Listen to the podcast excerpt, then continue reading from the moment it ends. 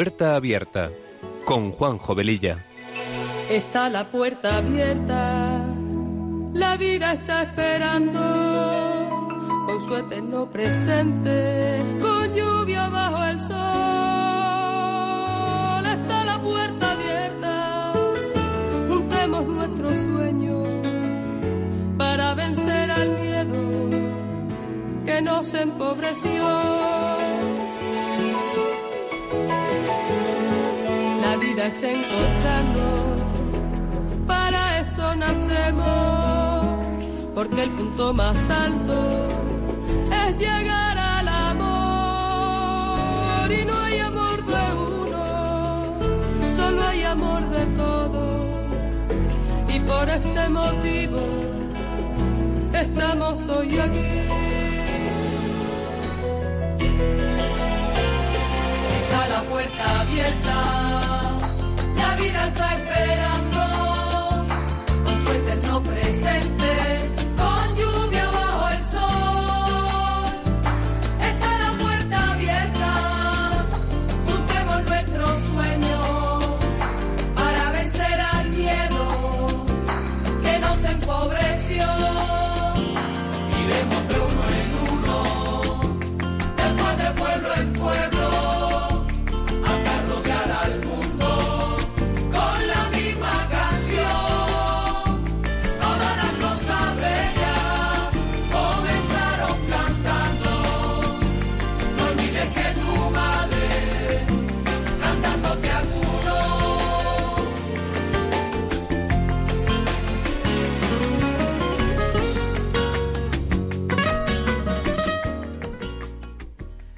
Queridos amigos de Radio María, muy buenas tardes. Comenzamos este programa de Puerta Abierta que se emite los sábados de 3 a 4 de la tarde con una frecuencia quincenal.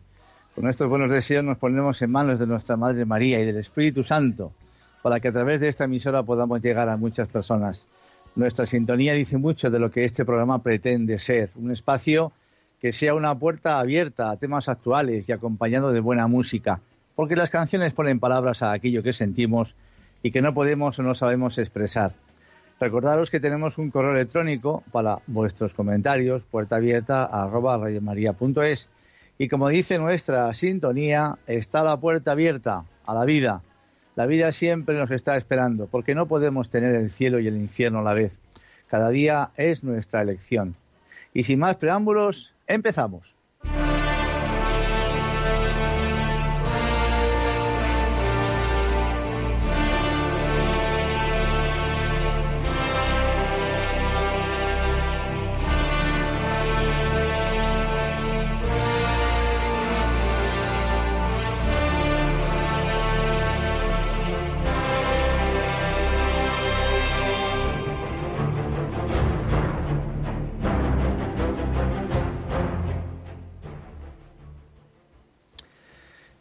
Pues eh, he recibido hace un ratito, mm, antes de empezar el programa, un WhatsApp con la historia de la bandera de la Comunidad Económica Europea.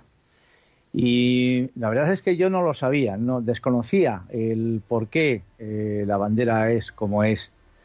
Y no ha dado tiempo poderlo incluir en el programa, porque ya digo que ha sido hace escasamente 15 minutos, pero es muy curioso y además viene a colación de que ayer, ayer viernes, fue el día en que se celebraba nuestra eh, la Virgen de la Medalla Milagrosa, 27 de noviembre.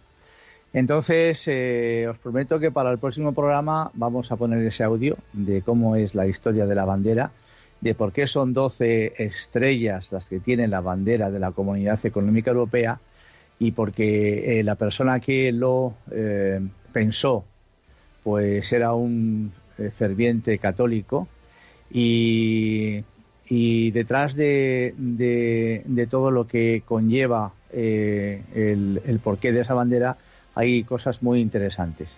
Lo veremos, si Dios quiere, en el próximo programa. Bien, en programas anteriores hemos ido presentando diversos milagros, unos de sanación ante situaciones muy graves, y algunos de ellos recientes y otros de diferentes características que están guardados en los anales de la historia. Y comentábamos nuestra incredulidad para creer en su existencia, achacándonos muchas veces a meras casualidades. Parece que nos cuesta porque en el fondo somos todos un poco como Santo Tomás, aquello de si no lo veo, no lo creo. Pero a través de la fuerza de la oración vemos que Dios actúa e interviene en la historia muchas veces, la nuestra y la de todos, en diversos problemas que nos suceden y a veces no lo vemos porque no nos empeñamos en no querer verlos, como decíamos antes, porque todo lo pasamos por la razón. Y eso está bien, eso está bien. La fe y la razón nunca estarán eh, separadas, van y deben de ir unidas. Esto evidentemente, por eso digo que no es malo, eh, porque Dios nos ha dado la inteligencia para algo, pero una vez analizados los hechos, sí hay que rendirse a lo que estamos viendo y viviendo. Decía el Papa emérito Benedicto XVI que fe y razón se necesitan y se complementan no solo para una comprensión meramente intelectual, sino también para alimentar verdaderas esperanzas en la humanidad y orientar las actividades hacia la promoción del bien de todos. Es razonable creer, decía. La fe no es ciega y trata de entender y demostrar que es razonable. Por eso es un impulso para la razón y la ciencia que abre sus ojos a una realidad más grande que permite conocer mejor el verdadero ser del hombre y su integridad. Todo esto evidentemente es muy profundo y en el pasado programa nos quedamos sin poder atender algunas de vuestras llamadas por falta de tiempo. Eh, llamadas que estaban relacionadas, como decía antes, pues, eh, pues con intervenciones en vuestra vida, en vuestra historia personal que Dios había tenido. Porque realmente hoy en día, con todo esto del COVID, los problemas que hay, etcétera, vivimos eh, o podemos llegar a vivir en una, en una profunda desesperanza. Y, y por supuesto, como cristianos, eso no puede ser eh, por encima del COVID está, está Dios y Él sabe lo que está pasando y sabe lo que tiene que hacer. El problema es que nosotros, pues en nuestros pobres criterios, creemos que las cosas siempre se tendrían que hacer de otra manera. Bien, por eso eh, hemos pensado, yo se lo comenté a Germán, mi compañero del control, la semana pasada, eh, que todos los que queráis aportar alguna situación especial, personal que hayáis vivido al respecto, podéis hacerlo hoy, porque desde este momento vamos a tener abiertas nuestras líneas telefónicas. Os recordamos el teléfono 91005 9419 91005 9419. Y mientras tanto, vamos a hacer por eso un espacio un poco especial, diferente a lo que habitualmente solemos hacer. Y es muy similar al que hicimos hace ya cerca de 10 años y que se llamaba Historias con Sentido, que en alguna ocasión alguno de vosotros me lo habéis recordado. Fue un programa que yo particularmente disfruté mucho de él y, presentábamos pues reflexiones, reflexiones que siempre nos viene bien para nuestra vida. Pues, pues adelante. Vamos a poner un poquito de música de fondo y empezamos con esas reflexiones.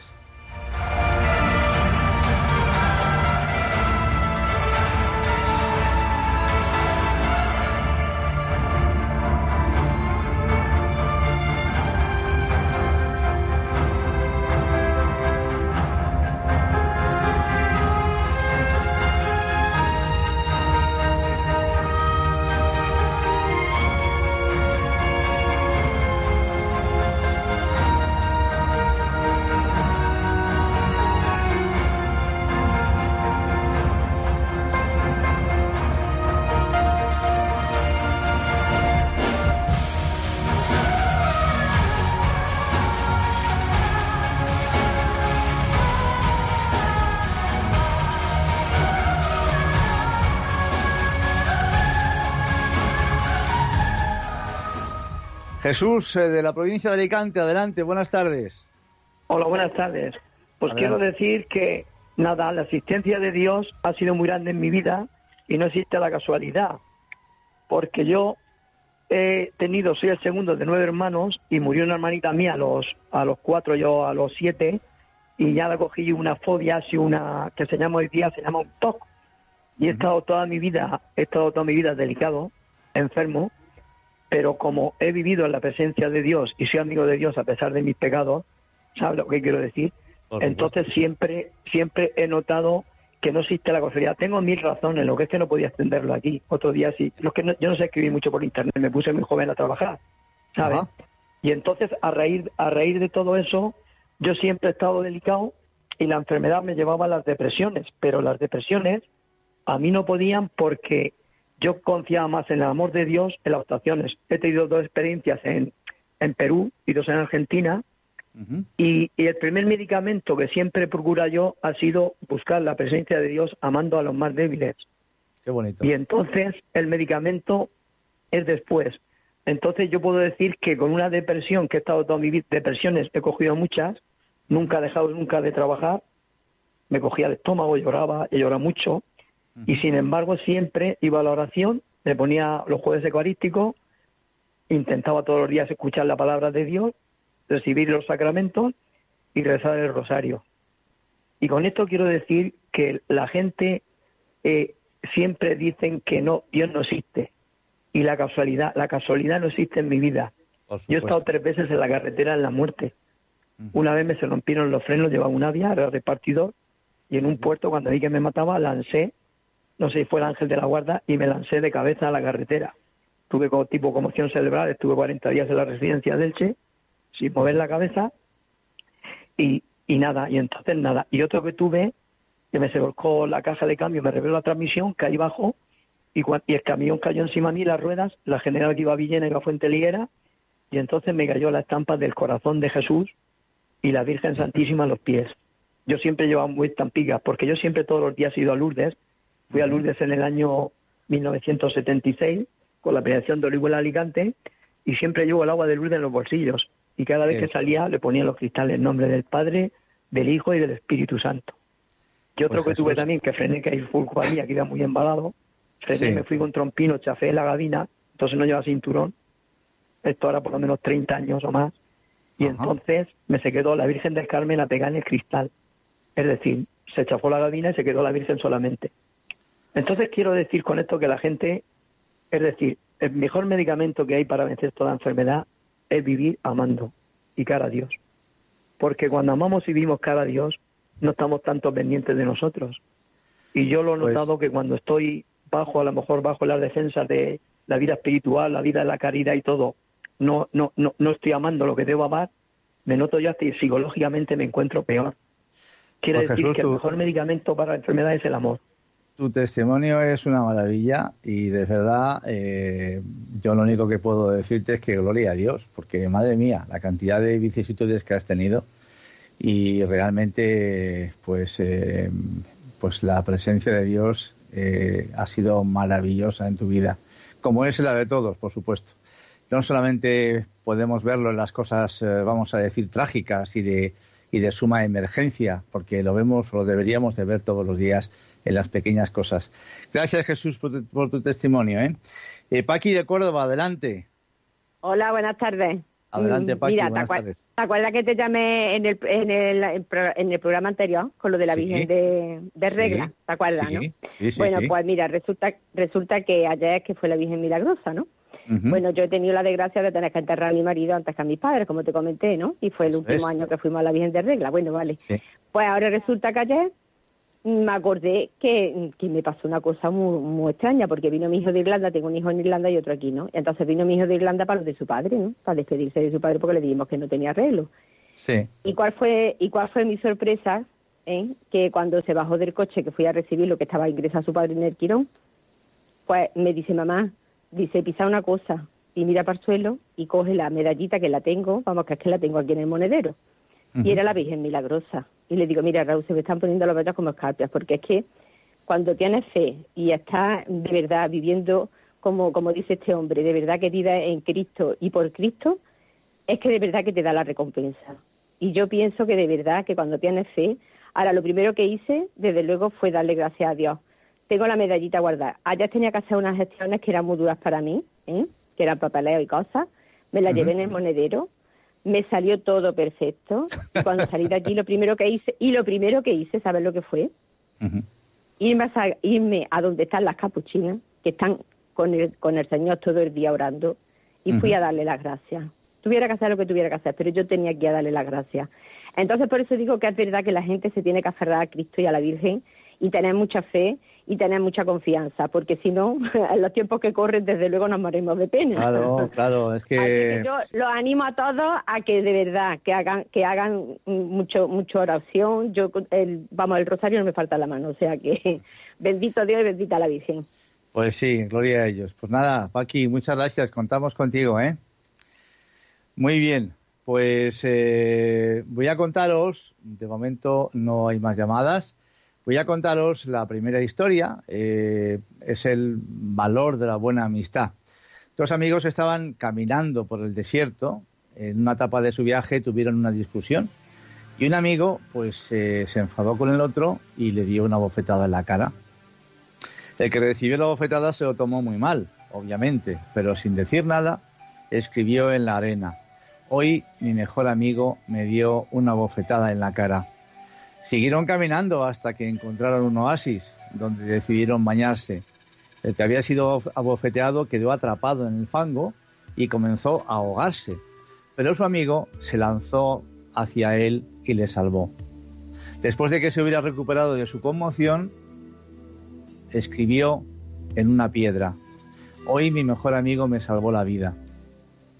El amigo que abofeteó y salvó al otro le preguntó, Después de hacerte daño, escribiste en la arena y ahora escribes en piedra. ¿Por qué? El otro amigo respondió, cuando alguien nos lastima, debemos escribirlo en arena, donde los vientos del perdón puedan borrarlo. Pero cuando alguien hace algo bueno por nosotros, debemos grabarlo en piedra, donde ningún viento pueda llevárselo. Es una reflexión muy profunda del valor de la amistad. ¿Cuántas veces nos enfadamos entre nosotros cuando nos dicen cosas que estamos haciendo mal y que en el fondo no queremos que nadie nos las critique? Y si hay alguien que por amistad y por cariño eh, nos lo dice, nos lo increpa, inclusive hasta con caridad, muchas veces nos enfadamos, ¿no? Pues todo eso que en principio puede suponer eh, guardarlo en el corazón, entrar en la ira, etcétera, escribirlo en la arena para que los vientos se los lleven y lo contrario, escribirlo en piedra para que nunca jamás se nos olviden. Vamos a escuchar ahora una canción titulada precisamente, ya que estamos en el desierto, en oasis, pues huellas en la arena. Adelante.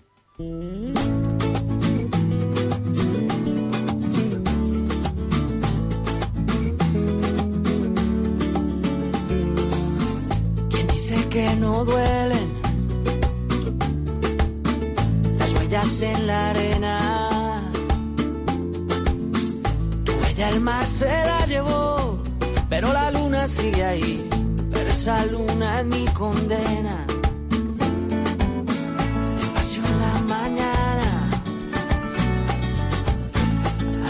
Por la noche. Las voces vivas del recuerdo se disfrazan de intuición y en una voz tu voz se esconde. Y en una voz tu voz se esconde.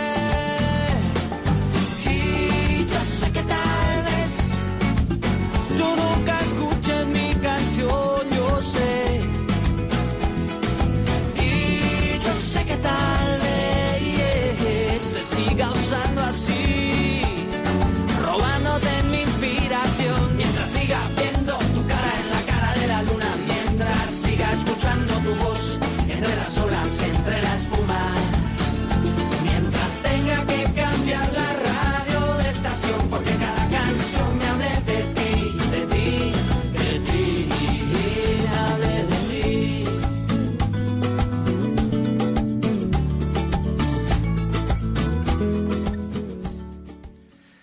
Tenemos a Maite de Bilbao. Buenas tardes, Maite, ¿cómo estás? Buenas tardes, bien, gracias a Dios. Un saludo, Juanjo, y enhorabuena por el programa, ¿eh? Muy amable, muchas gracias.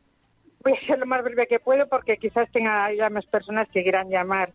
Nada, yo tengo mucha experiencia, he estado dos veces al borde de la muerte, la Santísima Virgen y el Señor han estado ahí. Muchas veces cuando voy a recibir la comunión del, del copón, un olor a incienso muy profundo, muy grande, pero bueno, eh, aparte de esos testimonios, que bueno, casi todos los días hay algo, ¿no? Y bueno, el, testimonio que quiero dar es el siguiente. Hace unos años estuvimos mi hija yo en Roma, a la ida fue vuelo directo y al regreso tuvimos que hacer eh, Roma-Madrid, Madrid-Bilbao. Bueno, desde Roma a Madrid todo muy bien, pero de Madrid a Bilbao, pues cuando llegamos aquí al aeropuerto de Bilbao, una, una tormenta muy fuerte, fuertísima, aire muy viento, ciclón. Eh, bueno, el, el, piloto hizo dos intentos de, de aterrizar. Ella nos dijo que quizás tendríamos que ir a otro aeropuerto. La gente con mucho miedo. Yo, pues no tenía ni me había enterado siquiera me había comprado en la librería española de Roma unos libros, entre ellos el de Isabel de la Trinidad, soy Isabel. Venía tan metida en la lectura que, vamos, y me da cuenta hasta que me dice mi hija, ama, que estoy muy mal. ¿Cómo que estás muy mal? ¿Qué te pasa? Pues que estoy muy mal, que estoy toda mareada, que me voy a marear y me voy a caer. Y me dice, pero ¿no ves a todos cómo va la gente? Yo, ¿pero qué pasa? ¿Pero no ves lo que está haciendo el avión? Pues no, ¿pero qué pasa? Bueno, todo el mundo agarrados unos a otros, con una cara de pánico increíble. Bueno, pues en ese momento, mentalmente dije, mira, señor, tú que calmaste la tempestad en el lago, por favor, calma esta tempestad y que podamos aterrizar tranquilamente. Bueno, pues al instante, viento, lluvia, relámpagos, truenos, todo desapareció y tranquilamente, tranquilamente aterrizó el avión y claro, todo el mundo, venga, aplaudiendo, aplaudiendo. Yo fui un poco cobarde, igual tenía que haberme levantado y haber dicho, no, no ha sido el piloto, no ha sido el Señor de cielos y tierra el que ha hecho este milagro. Pero bueno, me callé, me callé. Lo, que, lo que veo es que estás muy enchufada tú, ¿no? Pues bueno, bueno, bueno, bueno, bueno, bueno. pues la verdad es que también muchas veces eh, en casa, en todos los sitios, pues igual eh, son distintos perfumes, unas veces la Santísima Virgen, otras veces el Señor, eh, pues bueno, pero así, pero soy lo peor que lo se puede poder. Aquí es la misericordia del Señor la que actúa, ¿eh? Yo creo que a veces le digo, Señor, estás derrochando toda misericordia conmigo, pero vamos, no sé si le correspondo, si soy digna de ello, pero bueno, ahí está, ahí está. Y eso pues ha sido, un testimonio precioso. La fe, que la gente acuda al Señor, la Santísima Virgen, que ahí está. O sea que, que bueno, mire, tenemos también aquí el Nazareno de Medinaceli, la, tenemos la familia trinitaria aquí, como es la familia trinitaria la que lo lleva, pues yo siempre que tenemos, estoy muy metida en la parroquia, entonces siempre que me viene alguna persona muy necesitada, no todo el mundo le llego, bueno, pues yo mando a la persona, bien trabajo, enfermedad, lo que sea, o las acompaño yo, las dejo allí, yo tú hablar con el Señor como tu Padre que lo es, como tu Dios también, como tu mejor amigo, muy humildes, le digo que tenemos que ser muy humildes y decirle siempre pues que se haga su voluntad, que sí, nosotros tenemos unas ideas que queremos que se haga, pero no es siempre así. Entonces, bueno, pues, pues al día siguiente, a los dos días, tiene solucionado el problema, tiene enfermedad, pues oye, Maite, Maite me voy a quedar con tu teléfono, ¿eh? me quedo con tu teléfono por si acaso hay alguna necesidad que otra, ¿eh? que yo creo que tú eres una buena intermediaria, ya lo creo que sí, eres una buena enchufada del Señor, pero qué importante es eso, ¿no? Porque en el fondo somos todos intermediarios unos de otros el Señor habla, pero claro, como a veces creemos que, no nos lo creemos, pues tenemos que estar unos con otros y hacia los demás diciendo lo que, lo que Él quiere que digamos y que hagamos tantas veces en su nombre siempre. Pues Maite, gracias de verdad por tu testimonio precioso. Tenemos a Adela de Jaén. Adelante, Adela. Buenas tardes. Buenas tardes, Adela. Pues mire, dale la gracia por el programa tan extraordinario que está usted haciendo. Muy amable. Y, decirle mm, que me he sentido identificada con usted en el programa que tuvo hace unas cuantas semanas. Sí. Sobre la leucemia. Eso es. Bueno, pues me sentí identificada, solo que nosotros no tuvimos la suerte que usted tuvo. Pero Dios está con nosotros. Fíjese, antes de que siga usted, Adela, yo quisiera decir una cosa que muchas veces eh, yo me he preguntado. Permítame que le robe su tiempo, rápidamente, ¿no? Eh, a veces creemos, a pesar de que nos consideramos cristianos, que lo mejor de lo mejor es estar vivos en este mundo. Porque evidentemente es lo que conocemos. Siempre pensamos así, todos, yo el primero. Pero nos olvidamos, como cristianos, de que hay un mundo muchísimo mejor que este, que es el paraíso, que es el cielo, que es estar con Dios, con nuestro Creador, con la persona que más nos quiere. Nos quiere más que nuestra madre, que nuestro padre, que nuestro marido, que nuestra mujer, que nuestros hijos, que todos. Pero eso se nos escapa tantas veces. Y yo a veces digo, Señor, perdón por esto, ¿no? Porque yo en ese momento, evidentemente, quería pues vivir, vivir para poder estar con mi familia. Pero se nos escapa tantas veces ese deseo, ese deseo que la Santísima Virgen María tuvo para por ella ella se murió de amor, se murió de amor, no por una enfermedad. La Virgen María se murió de amor para estar con el amor, que era su hijo. Sentir eso, sentir eso nosotros alguna vez, ojalá, Señor, pues debe ser algo maravilloso, ¿no? Decir, oye, San Pablo decía, yo prefiero estar contigo, Jesús, pero si tengo que seguir aquí haciendo cosas, pues me quedo aquí, que se haga tu voluntad. Pero yo lo que quiero es estar contigo, llegar a esa conclusión, qué bonito. Perdóname, Adela, que te he interrumpido. Sigue, por favor, con tu comentario. No, no, yo me gusta más oírlo, que yo, yo me emociono y no sé explicarle lo que quiero decirle. Bueno, pues en mi tiempo, en mi tiempo estaba de Papa Juan 23. Sí. Entonces, pues Juan 23, pues yo lo tengo siempre presente en mis oraciones. Me ayudó muchísimo. Pues qué bien. El Papa bueno. Sí, yo le tengo mi, le tengo bueno, mi familia, mis hijas, todo. El Papa Juan y el Papa Juan. Papa Juan no ayudó. Pues eh, pues eh, ánimo, Adela. ¿Cuánto tiempo hace que me, me, ha comentado usted su marido, verdad? No, no. Ah, perdón. Mi marido no. Ya. Mi marido ha muerto pues, después. Ya. Pero bueno, ya. un familiar muy llegado a mí. Un familiar muy llegado. Ya, ya, ya, ya. Y, pues... fue pues, un golpe grande. Cinco años de enfermedad. Esperando que iba a salir, que iba a salir. Entonces en aquellos tiempos no había ni antibióticos esperando que iba a salir un tratamiento nuevo, pero ha llegado tarde. ¿Hace muchos años de eso? Pues sí, hace muchos años de eso, más de 50 años. Gracias a Dios la, la, medicina ha avanzado mucho. Pero el recuerdo, el recuerdo mm, de Dios se tiene en el corazón siempre. Pues Adela, mucho ánimo, de verdad, mucho ánimo. Y, y por supuesto, que nunca jamás perdamos la confianza en Dios y el deseo de que algún día podamos estar con Él cara a cara, tomando un café con Él en el cielo o una cerveza, aunque sea sin alcohol. Estupendo, Adela, muchas gracias. Bien, pues eh, vamos a mm, leer otra, otra reflexión muy bonita que precisamente tiene casualmente, que las casualidades no existen, tiene una cierta relación con lo que acabo de hablar con Adela, ¿no? El, el, el, ser agradecidos, el querer estar con el amor, con mayúsculas, ¿no?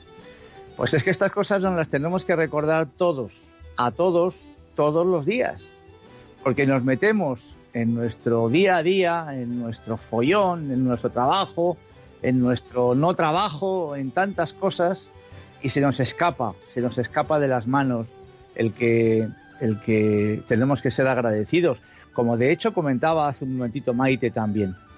Dice así, la historia se titula Acuérdate de mí.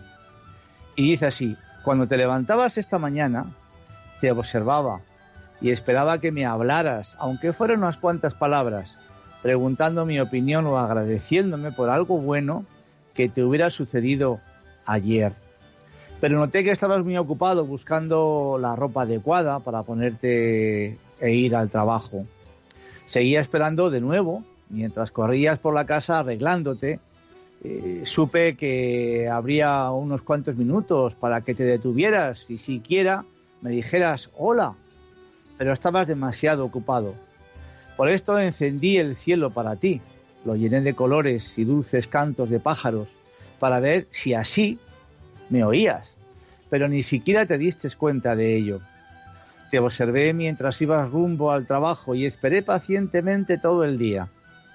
Con todas tus actividades, supongo que estabas demasiado ocupado para poder decirme algo. Pensaba siempre en agradarte, para que así pensaras en mí, pero no fue así, ya que, enfurecido por la tensión, inclusive llegaste a ofender mi nombre. Deseaba tanto que me hablaras. Después eh, encendiste el televisor, esperé, pacientemente cuando llegaste a casa, eh, mientras veías las noticias, cenabas, pero nuevamente te olvidaste de hablar conmigo. Te noté cansado y entendí tu silencio. Así que opaqué el resplandor del cielo pero no te dejé a oscuras. Lo cambié por la luz de unas preciosas estrellas. En verdad fue hermoso, pero no estuviste interesado en verlo. A la hora de dormir creo que ya estabas agotado. Después de decirle buenas noches a tu familia, caíste en tu cama y casi de inmediato te dormiste. Acompañé con música tu sueño y las estrellas lucían como nunca, pero tampoco fue suficiente. No hay problema, porque quizás no te das cuenta que siempre estoy ahí, contigo y para ti. Tengo más paciencia de la que te imaginas. También quisiera enseñarte cómo tener paciencia contigo y para con los demás. Te amo tanto que espero todos los días por una oración. El paisaje que hago es solo para ti. Bueno, te estás levantando de nuevo y otra vez espero que veas y sientas mi amor por ti y ojalá que hoy me puedas dedicar un poco de tu tiempo. Que tengas un buen día. Tu amigo, Dios. Es espectacular, es nuestra vorágine del día a día, eh, lo que comentábamos antes, ¿no? El no tener ni siquiera un ratito para hablar con Él como un buen amigo, contarle nuestras vicisitudes, nuestras alegrías, nuestras penas, nuestros miedos, nuestros eh, enfados, pues un ratito al día, siquiera, ¿no? Un ratito al día. Vamos a escuchar una canción muy bonita titulada De mil colores de la cantante Rosario. Adelante. Pero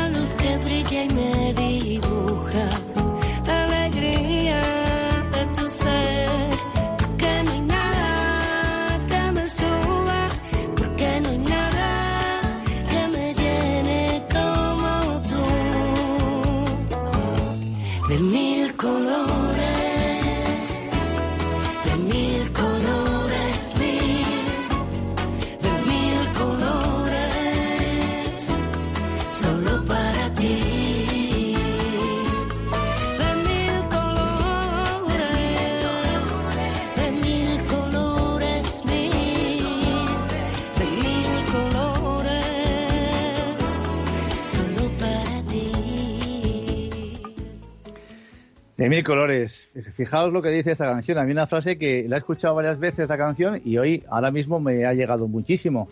Quiero llevarte al cielo y hacerte muy feliz. Qué maravilla, ¿no? Por supuesto que sí. Tenemos a Mari de Sevilla. Adelante, Sevilla. Buenas tardes. Hola, buenas tardes. ¿Qué tal, Mari? Pues nada, lo que ha contado usted de Dios, el amigo de Dios, maravilloso. Me alegro mucho. Muy bonito, precioso.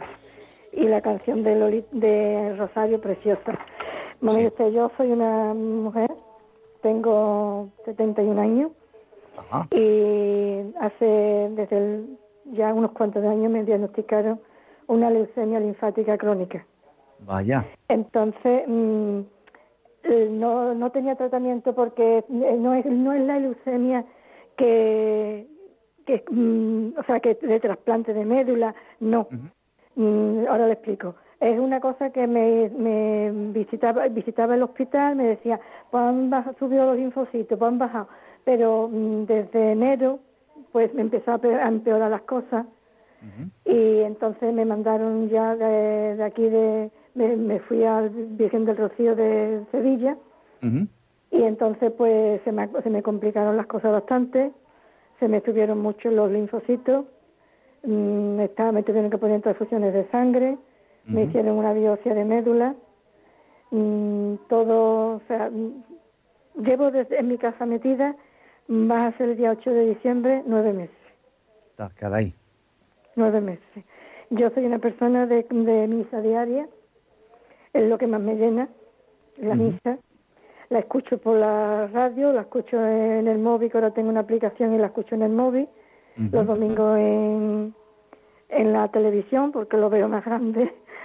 Pero mm, eso es lo que más me, me- lo que más me, me, me- retrae. Lo, lo que ya se lo he preguntado al médico unas pocas de veces, pero me dicen que no, que no puedo estar donde hay gente, donde hay gente, donde hay como Claro. de gente. Claro, Yo le, le pregunté que si me podían traer la comunión a mi casa, y me dijeron también que no. Yo cuando me lo dijo me empezó a llorar. Y entonces me dijo la médica, que fue una médica, dice, usted habla con su sacerdote y usted le dice que es prescripción médica, que usted no puede ahora mismo mm, hacer nada de esto. Yo estoy conforme, yo hago mis oraciones, yo tengo a Dios muy cerca, a la Virgen. Antes de esto mm, estuve hace ahora tres años que estuve ingresada 10 días con una neumonía Vaya. y entonces me hicieron una broncoscopia y la broncoscopia es un poquito muy muy molesta, ¿no? Y cuando ya me llevaron que me La a conozco, la anestesiar conozco. la, la conoce usted, ¿no? La garganta y por la nariz eso, pues yo le dije a la, a, a la Virgen, digo, María, Madre mía, cógeme de la mano, no me, de, no me dejes sola porque mm, tengo mucho miedo. Mire, a mí me hicieron la broncoscopia, yo no me enteré de nada. Cuando terminó lo de, me, terminaron de hacérmela, dice, venga, ya termina. Digo, ¿ya? Dice, sí, ya, ¿qué quiere más? Digo, ay, yo qué sé, yo, yo qué sé, yo me esperaba, como claro, también me anestesiaron un poco, ¿no? La garganta y la nariz, eso, pero yo me agarré a la mano de la Virgen y, y a mí yo no me sentí nada de, de, de lo, con lo molesto que soy. Por supuesto, es que además es una, es una, es una intervención muy molesta, porque yo también me la hicieron en su momento. Pero usted sabe, Marí, que hay, que hay, bueno, la comunión espiritual, por supuesto, la puedo hacer. Sí, y en días, estas, y en estas, y en esta situación eh, hay que ser obedientes a lo que dicen los médicos. Eh, Pues es lo que te- tiene usted que hacer, porque el Señor, desde luego, le puedo asegurar, de parte de él ahora mismo, me, me- me atrevo a decirle esto, que en sus circunstancias de querer y que le están diciendo que no se puede de momento, pues vale exactamente igual. Y, y según lo que está usted diciendo, que lleva nueve meses encerrada y nos quejamos nosotros de que hemos estado unos par de meses o tres escasos eh, en casa. Siempre hay que mirar a otras personas que lo están pasando seguro muchísimo peor que yo. Eh, Marí, yo lo único que le Desde puedo el día, decir un es que- momentito, desde el Sí. día 8 de marzo sí, fui a misa a las diez y media de la mañana, me metí Sí. en mi casa hasta hoy. He salido para el hospital y mm, para sacarme la sangre y nada más. O sea, no salgo para nada. Mm, nada, no, o sea, no, no salgo. O sea, en mi casa no viene nadie, yo tengo dos hijos, no viene nadie porque no mi hija no vive aquí, pero tampoco cuando ha venido no se queda aquí en mi casa porque le da miedo de que me pueda pasar algo claro. mismo. Entonces, mi marido y yo, todos los que estamos aquí, se está portando conmigo como un caballero, Ole. Que sí, ole, la cosa hay que decirla. Y entonces, a mí me está cambiando mucho la vida, mire usted. El Pues mire, Mari, como, como, como a todos los demás, vamos a también... pero me está cambiando para bien. Qué Estoy, bien. eh, tengo unas meditaciones y unas cosas que yo sé que Dios no me deja, que está eh, conmigo de la mano. Y yo, eh, hombre, hay algunos días que me levanto y estoy con un poquito nerviosa, estoy con los nervios un poquillo, Claro. pero lo creo es normal. Pero lo estoy, estoy, estoy aprendiendo tantas cosas de Dios, de, de, lo que yo era capaz de hacer y que no hacía, y de una capacidad de, de perdonar, de sufrir, de que no yo no lo sabía que lo tenía y gracias a Dios pues lo estoy viviendo. Está usted, como diríamos, eh, recluida como si fuese una monjita de clausura. Y yo sé, por, eh, porque he, he hablo con, con muchas veces o en algunas ocasiones con ellas, y lo que cuentan es que a, a- a nuestros ojos parece que están encerradas en un convento es aburridísimo y todas esas cosas, con nuestros ojos mundanos, ¿verdad? Pero no es así, porque muchas de ellas, la mayoría, o todas, diría yo, están súper contentísimas de estar allí, como está usted. De momento a usted le toca eh, rezar, rezar por, por nosotros, por Radio María, por, este país, por tantas cosas por las que hay que lanzar bombardeos al cielo a través de las oraciones y tantas veces no tenemos, no encontramos el tiempo necesario para poderlo hacer, como decía esta historia ahora mismo, ¿no? Pues usted en cambio tiene la oportunidad desde su casa, desde su, desde su encierro voluntario, ¿verdad? Hasta que le vayan subiendo las defensas, que ojalá sea pronto, pues poder hacer eso. Pues gloria a Dios, de verdad. Y, y, y yo le tengo que dar las gracias personalmente, porque también a mí seguro que me llegará alguna de las oraciones que usted hace, aunque, aunque no me conozca directamente. Pues, Pues Mari, mucho ánimo, de verdad. Sí, mucho ánimo. tengo, gracias a Dios lo tengo y no, yo soy una persona que dice que me confesaba cada 15 días y ahora llevo ocho meses sin poderme confesar. Pero bueno, yo me confieso con Dios y espero que un día pueda tener un sacerdote frente mía para, para, po- para poder confesarme bien. Pues yo no sé, hable con un sacerdote y a lo mejor por teléfono, no lo sé, a lo mejor estoy diciendo una tontería, ¿eh? Pero hable con un sacerdote que a lo mejor, que a lo mejor hasta, hasta por, por teléfono, ya visto lo visto, hasta a lo mejor, pues esto se puede hacer, no lo sé. Pero No por- si usted realmente quiere aliviar su alma en algún momento, que todos lo necesitamos, pues coméntelo también, ¿por qué no? ¿eh? Vale. Pues vale. Mari, muy amable, muy amable por su Mu- testimonio, de muchas verdad, me ha gracias. encantado. Muchas gracias. Y, y estáis haciendo una labor preciosa con, lo- con las personas, ¿eh? De verdad. Muchas gracias a usted, principalmente. Buenas tardes. Hasta luego. Tenemos a Encarna de Almería. Adelante, Encarna. Sí, buenas tardes, Juanjo. Va ganando, va ganando Andalucía de momento Sí. por goleada, ¿eh? Bueno, mira, que como todos te dicen que, que, tam- que te agradezco también tu programa, como todos de Radio María, porque yo soy una fiel oyente de casi todos los programas. No voy a decir todos porque entonces mentiría. Entonces, uno me gusta más que otro. Entonces voy a, a contar lo que nunca lo he dicho así por la radio, mm, lo que a mí, me, vamos, lo que estamos hablando hoy de los, a ver si lo diré la palabra.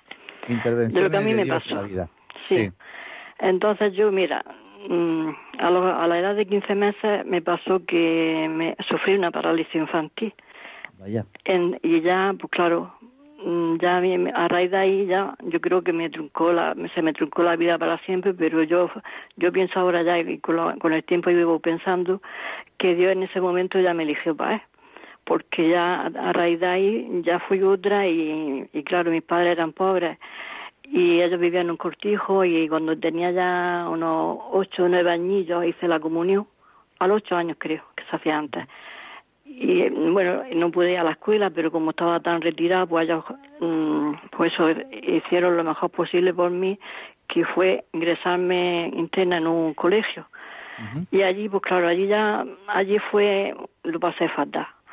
Todos los días llorando, llorando y pidiéndole, yo, yo ya allí conocí más a Dios porque ya tenía ya uso de razón y ya allí lo conocí a través de las monjas. Pero aún así yo seguía llorando y pidiéndole a Dios, me, me ponía frente a la cruz cuando íbamos a misa.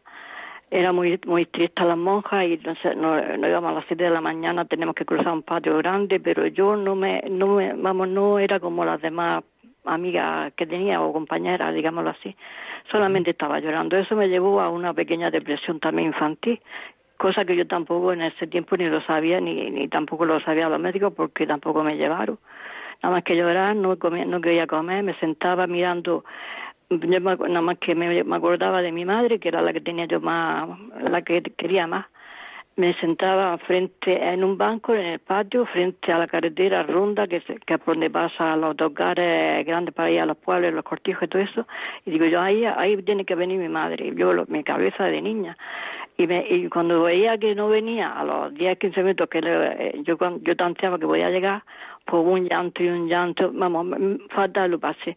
Pero es que ya más, más adelante, pues era, mi vida fue igual. A los 14 años salí porque las monjas ya no, como no me relacionaba con, la, con las personas de allí, vamos, con las amigas y todo eso, pues pensó, pensaron que no podía estar allí. Me, de, por decirlo así, me echaron por la puerta de atrás porque no lo sé.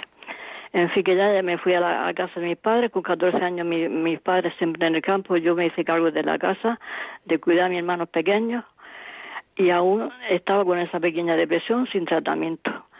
Y yo siempre he estado confinada, como yo digo, toda mi vida, porque no he tenido relación con las personas y pero sí me, me enganché a la radio pero obviamente a este eh, evidentemente a esta emisora no estaba todavía yo me entretenía con lo que había y con mi pensamiento siempre puesto en Dios y mi fe y mi esperanza pero pues iba pasando el tiempo también conocí y me puso a Dios por delante de una persona que yo no me enamoré ni mucho menos solamente pues me buscó me encontró y yo pues pensaba en mi inocencia todavía con 19 años que la vida era de casarse y hacer una familia.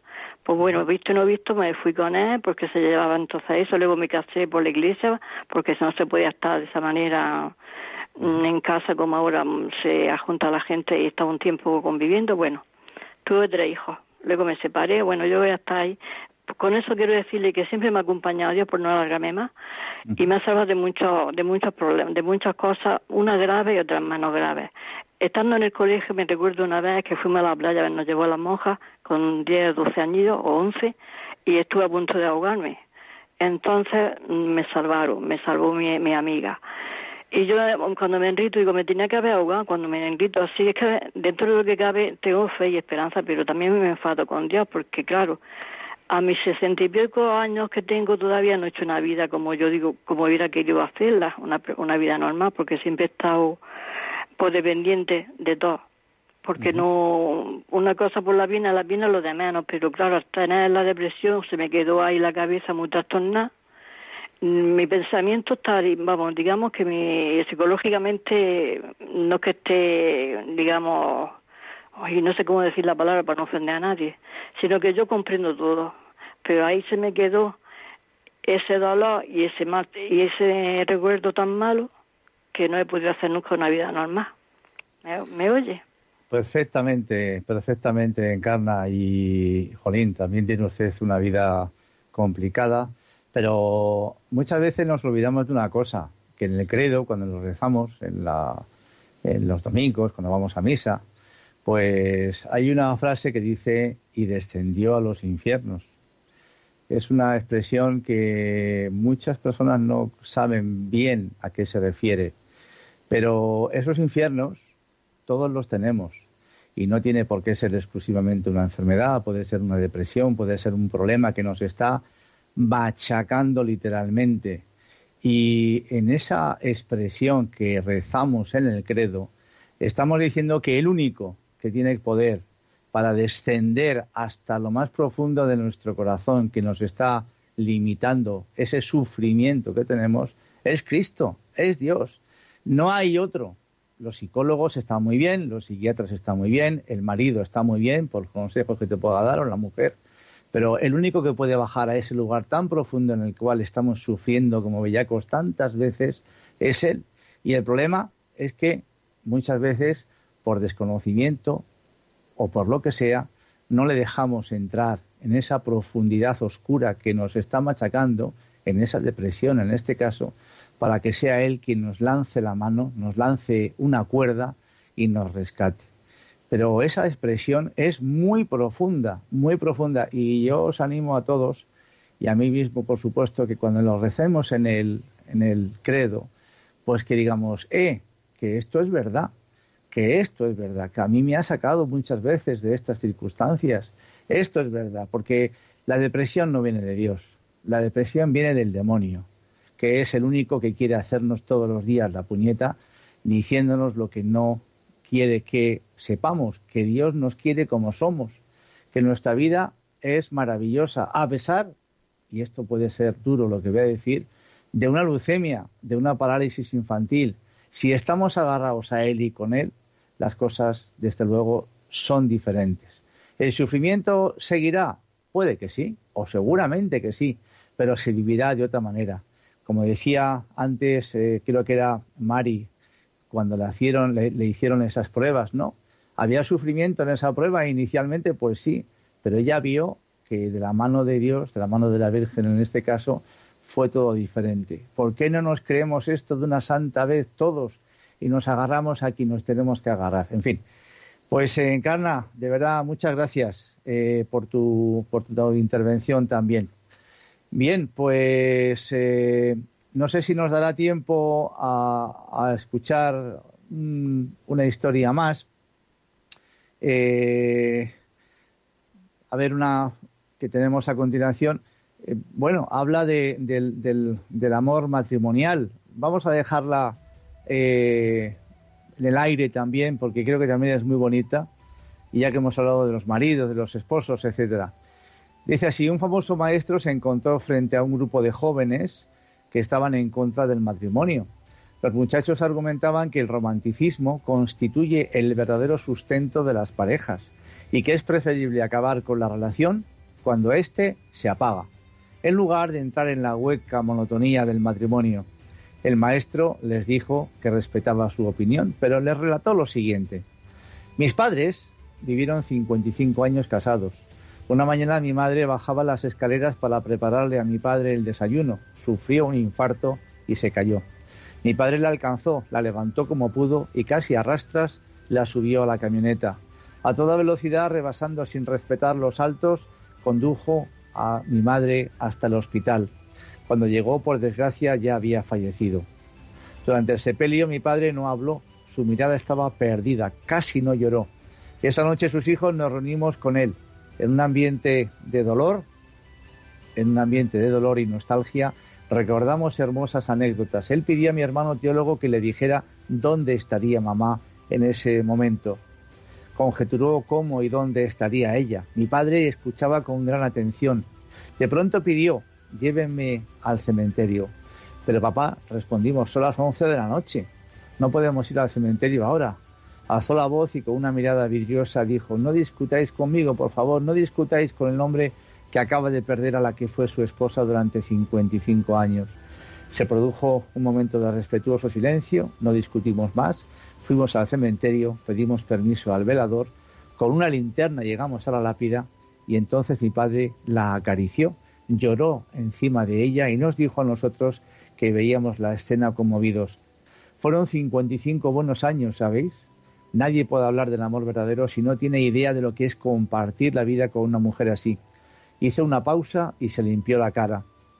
Ella y yo pasamos muchas crisis juntos, cambios de empleo, enfados, alegrías, faltas de recursos, hacer equipajes cuando vendimos la casa por necesidad y nos tuvimos que mudar de ciudad, etcétera, etcétera. Compartimos la alegría de veros a vosotros, terminar vuestros estudios, Lloramos uno al lado del otro por la partida de seres queridos. Rezamos juntos en la sala de espera de algunos hospitales. Nos apoyamos en el dolor, nos abrazamos en cada Navidad y perdonamos nuestros errores. Ahora que se ha ido os puedo decir que estoy contento. ¿Y sabéis por qué? Porque se fue antes que yo. No tuvo que vivir la agonía y el dolor de enterrarme, de quedarse sola después de mi partida. Seré yo quien pase por esto y le doy gracias a Dios. La quiero tanto que no me hubiera gustado si, si ella hubiera sufrido. Cuando mi padre terminó de hablar, mis hermanos y yo teníamos el rostro empapado de lágrimas. Lo abrazamos y él nos consoló. Todo está bien. Podemos irnos ya a casa. Ha sido un buen día. Esa noche entendí lo que es el verdadero amor. Dista mucho del romanticismo, del solo pasarlo bien. Y no tiene que ver demasiado con el erotismo. Más bien se vincula al trabajo, y al cuidado que se profesan dos personas realmente comprometidas. Cuando el maestro terminó de hablar, los jóvenes universitarios no pudieron debatirle. Ese tipo de amor era algo que no conocían. El tiempo no espera a nadie. Atesora cada momento que tienes. Lo atesorarás mucho más si lo compartes con alguien especial. Pues tenemos una canción muy bonita a continuación, pero ya no hay tiempo. Como siempre, el tiempo corre que vuela y nos tenemos que despedir. Eh, no sé si en el próximo programa podremos incluir los, eh, las historias que nos quedan o haremos otra cosa. El Espíritu Santo es el que manda aquí.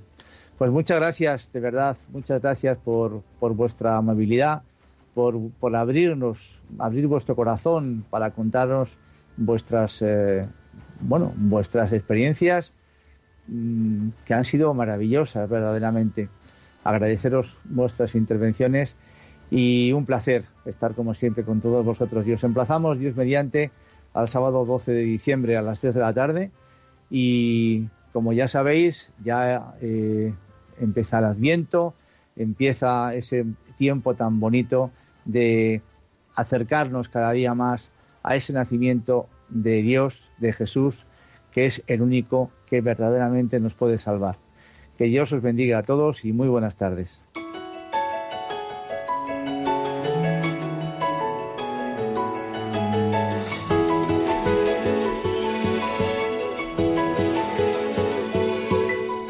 Y así termina Puerta Abierta, un programa dirigido por Juan Jovelilla. Está la puerta abierta, la vida está esperando, con su eterno presente, con lluvia bajo el sol. Está la puerta abierta, juntemos nuestro sueño para vencer al miedo que nos empobreció. La vida es encontrarnos, porque el punto más alto es llegar al amor y no hay amor de uno, solo hay amor de todos y por ese motivo estamos hoy aquí.